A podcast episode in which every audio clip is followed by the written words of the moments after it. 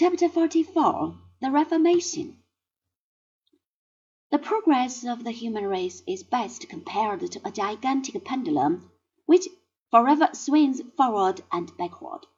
The religious indifference and the artistic and literary enthusiasm of the Renaissance were followed by the artistic and literary indifference and the religious enthusiasm of the Reformation. Of course you have heard of the Reformation.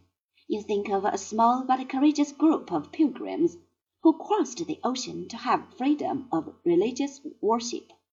Vaguely, in the course of time, and more especially in our Protestant countries, the Reformation has come to stand for the idea of liberty of thought. Martin Luther is represented as the leader of the vanguard of progress.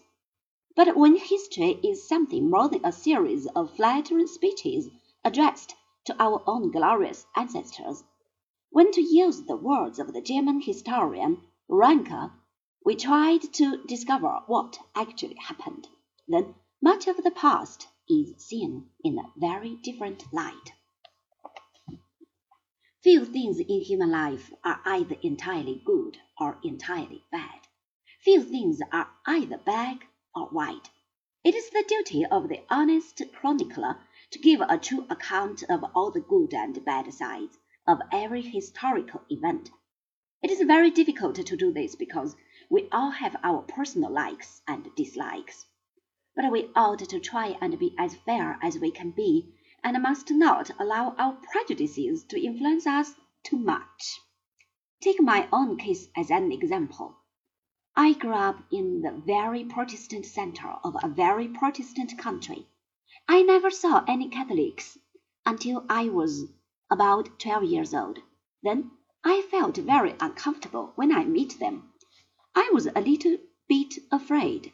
I knew the story of the many thousand people who had been burned and hanged and quartered by the Spanish Inquisition when the Duke of Alba tried to cure the Dutch people of the Lutheran and Calvinistic heresies. All that was very real to me. It seemed to have happened only the day before. It might occur again. There might be another St. Bartholomew's night, and poor little me would be slaughtered in my nightie, and my body would be thrown out of the window, as had happened to the noble Admiral de Coligny. Much later, I went to live for a number of years in a Catholic country.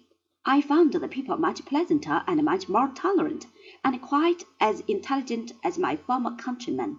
To my great surprise, I began to discover that there was a Catholic side to the Reformation quite as much as a Protestant. Of course, the good people of the sixteenth and seventeenth centuries, who actually lived through the Reformation, did not see things that way.